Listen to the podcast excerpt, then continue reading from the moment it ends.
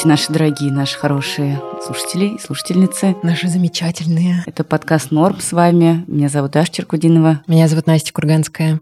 Прекрасная майская погода у нас в Москве сейчас за окном. Наконец-то весенняя. Какой-то дарит она позитив умеренный в эти дни. Я бы сказала так. Мы сегодня с Дашей будем снова вдвоем разговаривать, чуть-чуть поговорим про то, какие у нас новости вообще, что мы думаем, чувствуем вообще сейчас. Прежде чем а, начать, хотим сделать несколько коротких объявлений. Во-первых, дорогие слушатели, напишите нам, пожалуйста, в комментариях, о чем вам сейчас было бы интересно слушать в подкасте «Норм». Может быть, вы хотите, чтобы мы взяли интервью у какого-то классного эксперта или на какую-то тему, которая вас сейчас очень волнует. Может быть, э, что-то вас очень сейчас интересует, какие-то герои. Пожалуйста, напишите нам в комментариях на той платформе, где вы слушаете наш подкаст, или в соцсетях, например, в Телеграме, в Инстаграме, That's Norm. Мы их всегда оставляем в описании каждого эпизода, о чем вам сейчас интересно было бы послушать. Мы собираем новые темы, какие-то новые идеи, думаем, что поделать в ближайшие месяцы. Пишите. А, Еще мы делаем этот э, эпизод при поддержке продуктов торговой марки «Самокат». И в середине этого эпизода вы услышите наш невероятный рассказ про очередной наш любимый продукт торговой марки «Самокат», который мы обожаем заказывать в онлайн-магазине «Самокат». Пожалуйста, приготовьтесь к этому объявлению. Морально. И морально, и физически. Может быть, вы сразу побежите заказывать с использованием промокодов, которые мы произнесем. Да, и напоминаем, кстати, что мы с «Самокатом» сделали очень классный подкаст про еду, который называется «История любимых продуктов». Его ведут гастро-журналисты прекрасные наши любимые Вика Боярская и Роман Вашманов. И это, знаете, такой отдыхательный контент, который помогает как-то вот расслабиться и узнать э, какие-то новые интересные истории про еду и про продукты, которые мы так любим, от газировки до газированных сырков, хлеба и чего только не. Слушайте его тоже, пожалуйста, мы оставим ссылочку на него.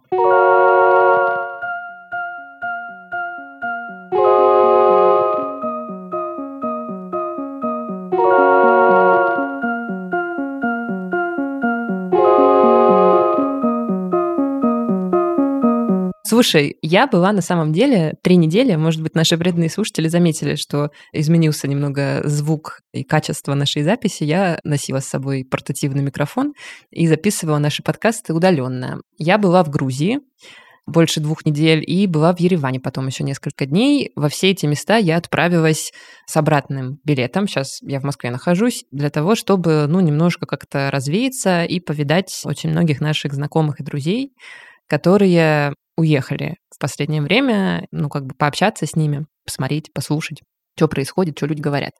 У меня интересные ощущения, впечатления, ты знаешь, от этой поездки и от времени, проведенного там, потому что мы как-то вот сознательно решили с тобой пока вообще не трогать тему миграции, скажем так, миграции россиян, Мгм. да, в другие страны, хотя я вижу, что многие наши коллеги уже там тоже сделали разные выпуски, разные подкасты записали про это или там свои YouTube контенты, но мы как-то решили, что как будто бы, ну, нам пока еще не хочется, не время, как будто бы, да, еще пока об этом говорить, потому что, ну, есть какие-то более значимые, что ли, да, темы. Но, тем не менее, конечно, нельзя отрицать тот факт, что очень большое количество людей вокруг нас разъехалось в самые разные места.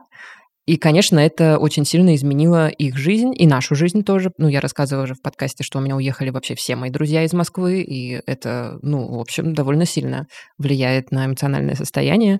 У меня сложилось какое-то ощущение, если честно, что мы как-то сейчас все очень сильно разъединились. Мгм. Ну, то есть люди, которые находятся за пределами России, как будто бы не до конца понимают, что сейчас происходит в России, находятся немножко в отрыве от российской повестки уже спустя время. Люди, которые находятся в России, не совсем понимают, о чем думают и чем живут люди, которые уехали. И, в общем, я в каком-то большом количестве разговоров участвовала, в которых, ну, знаешь, немножко странно себя чувствовала Мгм. из-за того, что явно немножко выпадала, что ли, из этого общего контекста. Ну, в смысле, что меня постоянно спрашивали, например, а где ты, а куда ты, а куда ты потом, а какие планы, а что дальше, а как Даша, а Даша куда, а Даша в Москве, а почему Даша в Москве? И я в какой-то момент немножко устала от этих разговоров, потому что они мне стали казаться уже такими немного ну, как бы непонятно, что отвечать на них. Мгм. Я понимаю, почему люди их ведут, и я сама такие разговоры веду, вот эти потому что все в тревоге находятся, да, и в каком-то состоянии хаоса. Но немножко сюрреалистично начинаешь себя чувствовать в какой-то момент после десятого такого разговора. Странно. Вот. Ну и много такого еще. Ну, ты повидала всех твоих друзей? Конечно, я очень рада была. Как у них настроение, что они я делают? Я очень рада была. Мне кажется, что глобально ни у кого нет э, хорошего настроения. Ни здесь, в Москве, ни в других городах, куда сейчас уехали многие жители там Москвы и Петербурга, например, да.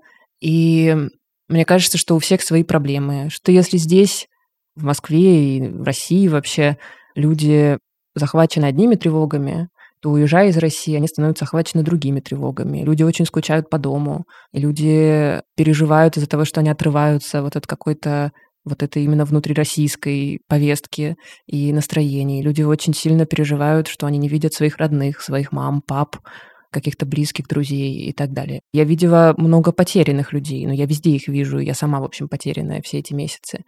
Но как будто бы нет сейчас места, где хорошо. Во всех местах по-своему плохо, у меня, ты знаешь, сейчас такое ощущение, что нужно просто быть в том месте, где тебе более-менее спокойно в текущем моменте. Угу. Потому что строить какую-то долгосрочную перспективу сейчас, выстраивать, простраивать и смотреть в нее, ну, совсем невозможно. И, наверное, стоит просто быть там, где твои близкие, кем бы они ни были, там, родственниками или друзьями, или там, не знаю, еще кем-то, коллегами, стоит быть там, где эмоционально немножко попроще.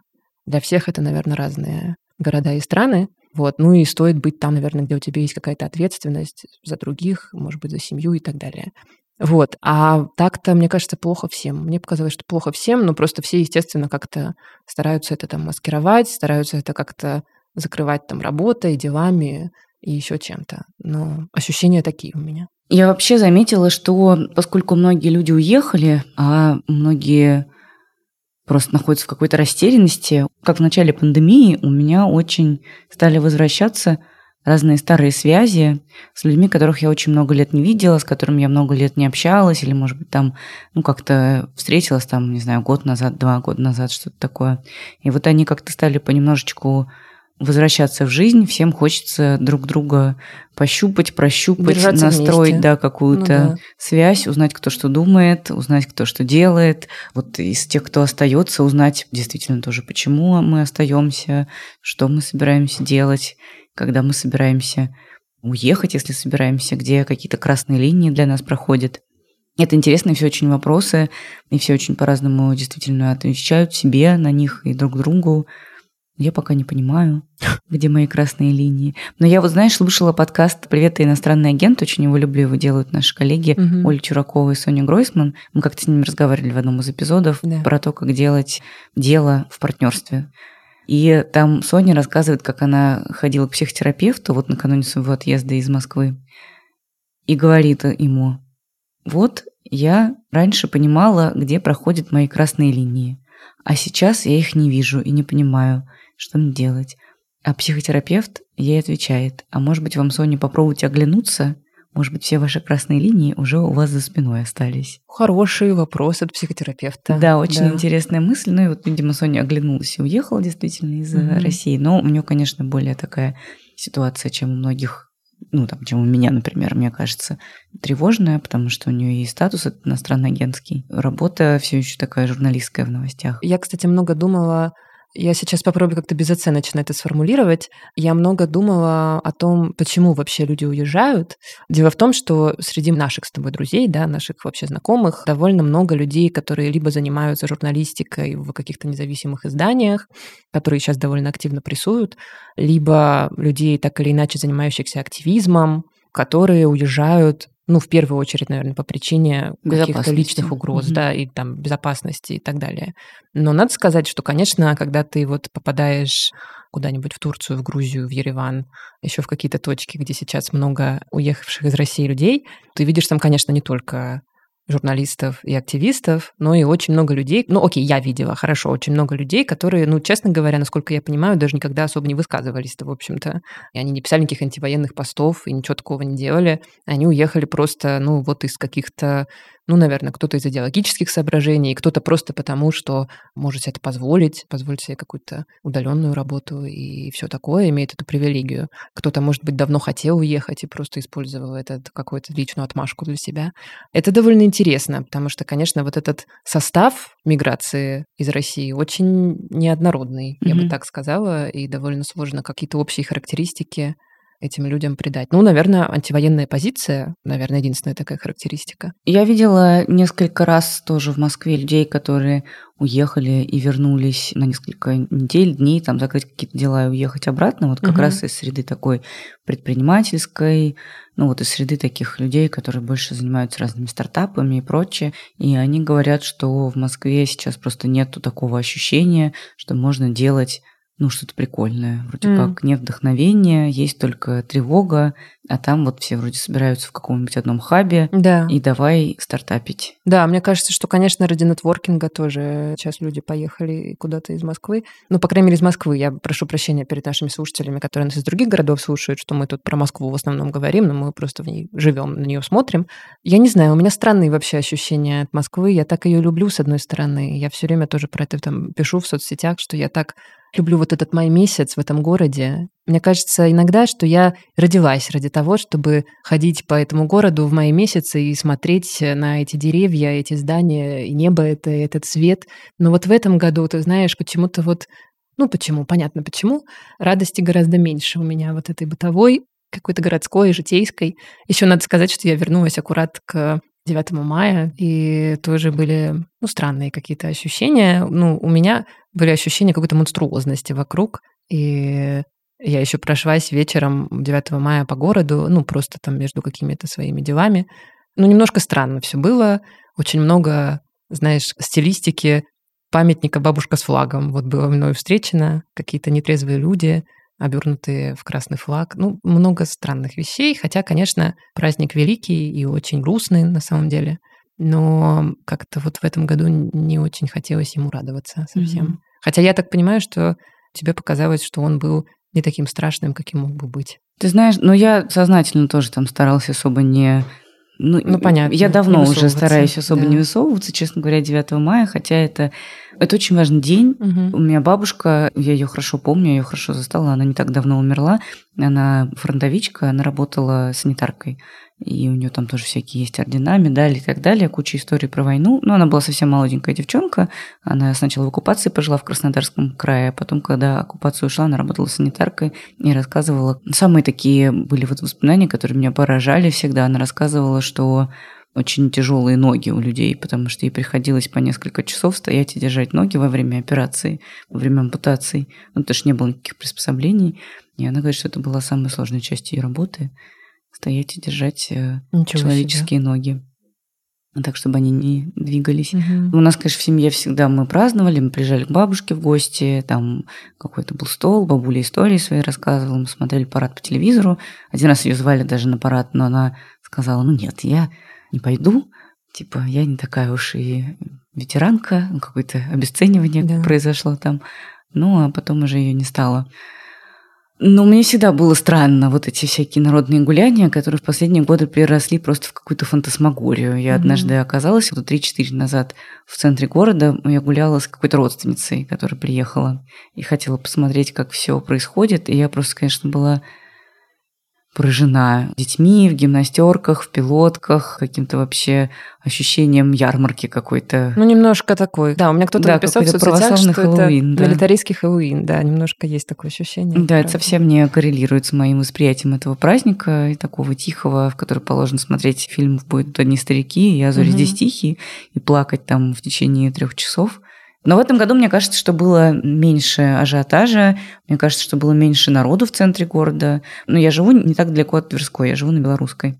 И обычно там, ну, во-первых, перекрытия все вот эти, а во-вторых, очень серьезные толпы людей, которые там тоже что-то гуляют, кричат, фотографируют танки, технику, восторг. И в этом году мне показалось, что значительно меньше, чем в прошлые годы. И еще я очень рада, что отменили воздушную часть, потому что я всегда да. очень дергаюсь. Прям над моим домом обычно пролетают эти истребители. Угу. В этом году была парочка репетиций этих пролетов, и это всегда для меня было очень страшно, неприятно и тревожно. А в этом году это просто какой-то шок. Да. Это просто очень какие-то серьезные, негативные, сложные чувства, мысли. Угу. Коты пугаются у меня. У птичек гнездышки в этот момент появляются, а они в панике там носятся. Так всегда больно на это смотреть. Да, у меня вот было какое-то, ну тоже много тяжести, много вот какого-то дискомфорта, видишь все вот эти какие-то военные атрибуты, неловко, неспокойно от этого. У меня еще в преддверии 9 мая состоялся довольно тяжелый разговор с мамой, которую я очень люблю, но с которой мы ну, немножко разных позиций придерживаемся, как во многих семьях, наверное, это тоже знакомая тема. И я просто как бы улетела после этого разговора на сутки, не могла встать с кровати буквально. Ну, мне потребовалось, короче, вот пару дней, чтобы отойти и от общей атмосферы города, и вот такой военизированной, и от вот таких разговоров в семье. Но мы сделаем как-нибудь, кстати, еще, наверное, когда еще какое-то время пройдет, мы, наверное, в нашем подкасте осмыслим тему того, как нынешние события на семьи влияют, и как люди пытаются найти какие-то общие точки или не пытаются. Я немножко в какое-то состояние скопизма, если честно, перешла. Я заметила, что я в какую-то внутреннюю миграцию ухожу. Ну вот, по крайней мере, находясь в Москве, как-то я стала сильно меньше куда-то выбираться в другие районы. В основном курсирую вот как-то вокруг своих мест обитания сильно больше времени я сейчас провожу дома, смотря просто какие-то фильмы.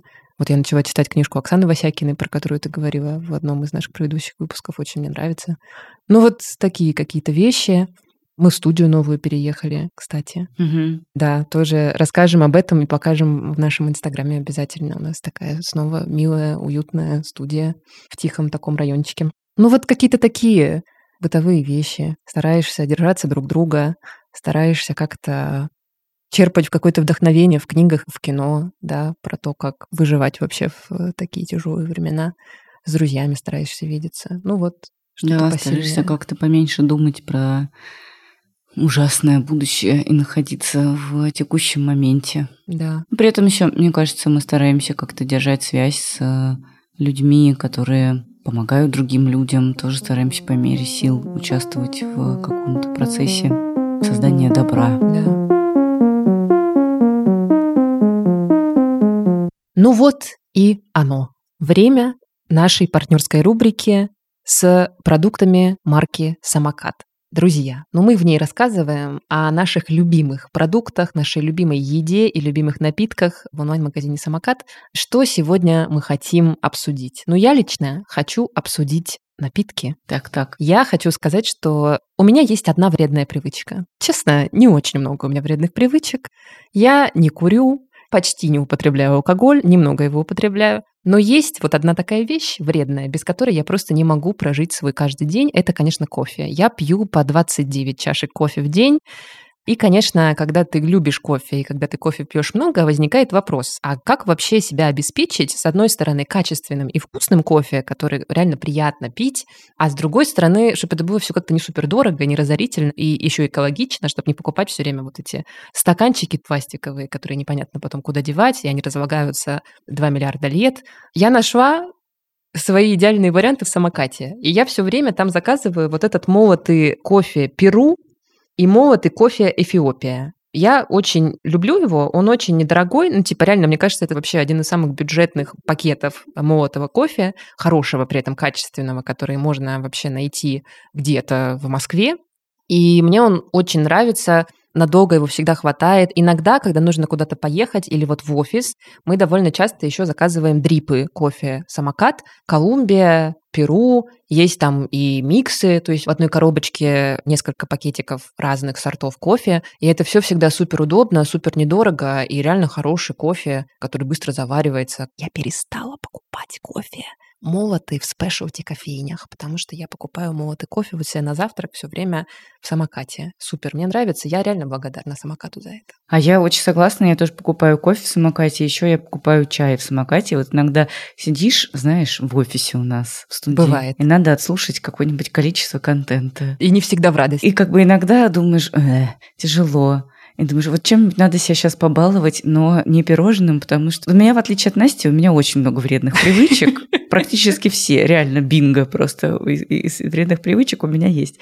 И я думаю, ну, а вот, может быть, какого-нибудь вкусненького чаю. И тогда я заказываю в самокате мои фавориты, знаете, какие? Чай самокат «Тысяча одна сказка», черный, с добавками всякими разными вкусненькими, и чай самокат «Гуава Маргарита». Это просто невероятно. У них, во-первых, такой изысканный вкус, во-вторых, такой, значит, вот этот премиальный пакет, сразу чувствуешь себя человеком, который может себе позволить всякое и побаловать себя. Друзья, ну, короче, мы кайфуем вообще от чаев и кофе самоката. Хотим сказать, что у нас есть два промокода от самоката, которые вы можете использовать для наших слушателей. Первый промокод норм подкаст в одно слово капсом латиницей дает 30% на первый заказ в самокате от 1000 рублей. Если у вас заказ уже не первый, может быть, далеко не первый, то у нас есть промокод норм СМКТ. Норм СМКТ он дает 10% на все продукты марки «Самокат» при покупке от 500 рублей для всех пользователей. Я, кстати, им пользовалась, реально хорошую скидку мне дали. Да, я тоже им пользовалась. А я, кстати, когда им пользовалась, я заказала практически все продукты, про которых у нас подкаст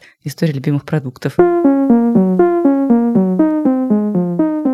Мне кажется, если честно, вот я много об этом думаю в последнее время, что мы сейчас в какую-то опять очень тяжелую стадию вступили. Какую-то такую стадию, знаешь, когда уже понятно, что скоро ничего это не закончится. И я имею в виду и как бы непосредственно вот эту так называемую спецоперацию и вообще, в принципе, период исторический, в который mm-hmm. мы вошли. Потому что все-таки, мне кажется, что даже когда вот мы записывали свои первые выпуски после 24 числа, как будто в них еще было какое-то ощущение, как-то я все время думала о том, что будет, когда это закончится. А сейчас мне стало гораздо сложнее думать об этом, потому что кажется, что это все закончится не скоро. Угу. И теперь вот нужно просто как-то вот жить э, каждый день без особой веры в какие-то суперпозитивные изменения завтра или через месяц, а просто вот теперь как-то вот началась эта обычная жизнь. И это какое-то очень какое-то новое чувство, тяжелое, некоторая безысходность в нем есть, но как-то в нем сейчас тоже приходится всем жить. Какое-то есть у меня, знаешь, ощущение, что исчезло завтра. Да. Вот такое ощущение, что есть вот только сегодня, только сейчас, в каком-то безвременье некотором я нахожусь, и мне вот нужно вот сейчас в этом как бы жить. Как мне сказала моя преподавательница по английскому, я сейчас английским занимаюсь девушкой, которая живет в Украине. Она жила в Ирпене, а сейчас уехала на запад Украины угу. по понятным причинам. Я очень восхищена тем, что она находит силы вообще в себе заниматься, особенно заниматься с как бы, учениками из России. Мне кажется, в этом большая тоже какая-то есть человеческая сила. Вот в последний раз, вчера у нас не было занятия, мы там что-то занимались английским, с была тема, урока, мы там что-то обсуждали. И, ну, в частности, я у нее спрашивала, там, как ваши дела, там, как ваша неделя прошла. Она все время говорит, что все хорошо, и спрашивает потом, у вас как. Она сказала мне, мы вот с моей семьей, вот у нее, значит, маленький ребенок и муж, мы вот поехали в зоопарк вчера, угу. смотрели на животных. Так было вообще замечательно, приятно, у меня ребенок так радовался. И я подумала, как это вот здорово все-таки вот радоваться просто каждому дню, вот каким-то таким приятным маленьким моментом. Получилось в зоопарк съездить, на животных посмотреть. Мы так радовались, так это было хорошо. И как-то вот все эти события нам помогли переоценить вот эту важность одного момента. И я как-то даже не нашла, что ответить. Я могу только восхититься вот такой мудростью и величиной духа угу. человека, у которого получается радоваться каждому моменту, даже вот в самых таких тяжелых обстоятельствах, когда на твой город летят бомбы постоянно. Вот. Ну, это все, что, наверное, нам остается учиться. Да, это правда. Такому. Да. Я тоже, кстати, много думаю о том, как мы сейчас оказались в ситуации, когда нам нужно жить моментом. И с одной стороны, ну вот э, в книжке Виктора Франкла, которую мы уже много раз очень упоминали в, э, на разных выпусках, он же пишет, что концлагерях сначала умерли те, кто верил в то, что это никогда не закончится, потом умерли те, кто верил, что это закончится скоро. Да. А в живых остались те, кто ничего не ждал. Ни во что не верил, да, просто, а жил. просто жил в текущем моменте. Да. Но это не значит, что в текущем моменте мы можем себе позволять э, вести себя ужасно. Это наоборот значит, что каждую секунду и каждую минуту мы как будто бы должны вести себя наилучшим из возможных образов. Я вообще очень много думаю о том, что в последнее время по-другому совершенно оцениваю смысл фразы «жизнь длинная». Мгм. Я поняла, насколько сильно люди меняются, насколько в разных амплуа они выступают в разные моменты жизни, насколько причудливым образом жизнь вообще тасует людей в твоей жизни, и как неожиданно может кто-нибудь э, в ней появиться или исчезнуть, а потом через 10 лет опять возникнуть, и как вообще наши поступки, наши выборы и наши действия влияют на нашу жизнь, на жизнь наших близких во времени и в пространстве.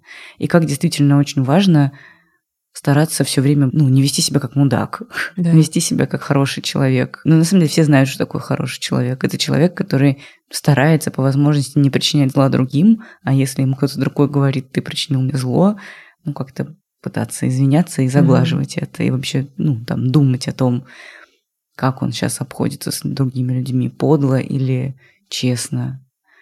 И кажется, только так и можно вообще как-то выжить и сохранить себя, и сохранить э, что-то вокруг, себя светлое. Если бы каждый так себя вел, то, может быть, и не наступали бы такие черные времена.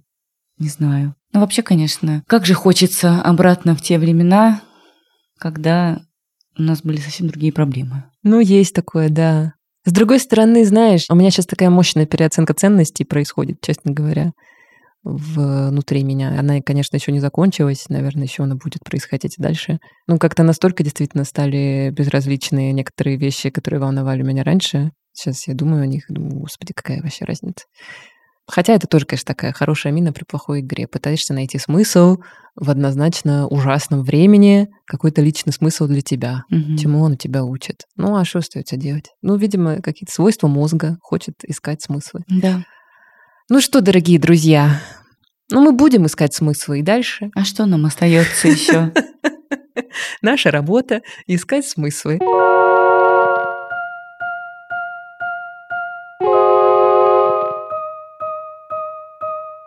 Дорогие друзья, да, кстати, мы в каждом выпуске теперь стараемся не забывать рассказывать о том, что мы завели себе аккаунт на платформе Boosty и платформе Patreon. У нас сейчас все довольно плохо с рекламодателями. Мы очень благодарны тем рекламодателям, которые с нами остаются, но гораздо больше рекламодателей с нами не осталось и к нам не возвращаются. Мы вот по этой причине прекратили пока производство подкаста «Советские дивы», который, может быть, кто-то из вас смотрел или слушал тоже, о выдающихся женщинах 20 века, потому что просто непонятно сейчас, на какие средства его снимать. Но мы надеемся, что, по крайней мере, норм продолжит выходить, и у нас будет получаться как-то продолжать еще платить гонорары какие-то людям, которые нам помогают его монтировать, записывать и так далее. Пожалуйста, если вам нравится наш подкаст, вы можете поддержать его небольшой суммой, перейдя по ссылке на наш Patreon или Boosty. Patreon удобнее для обладателей нероссийских карт, Boosty удобнее для тех, у кого карты российские.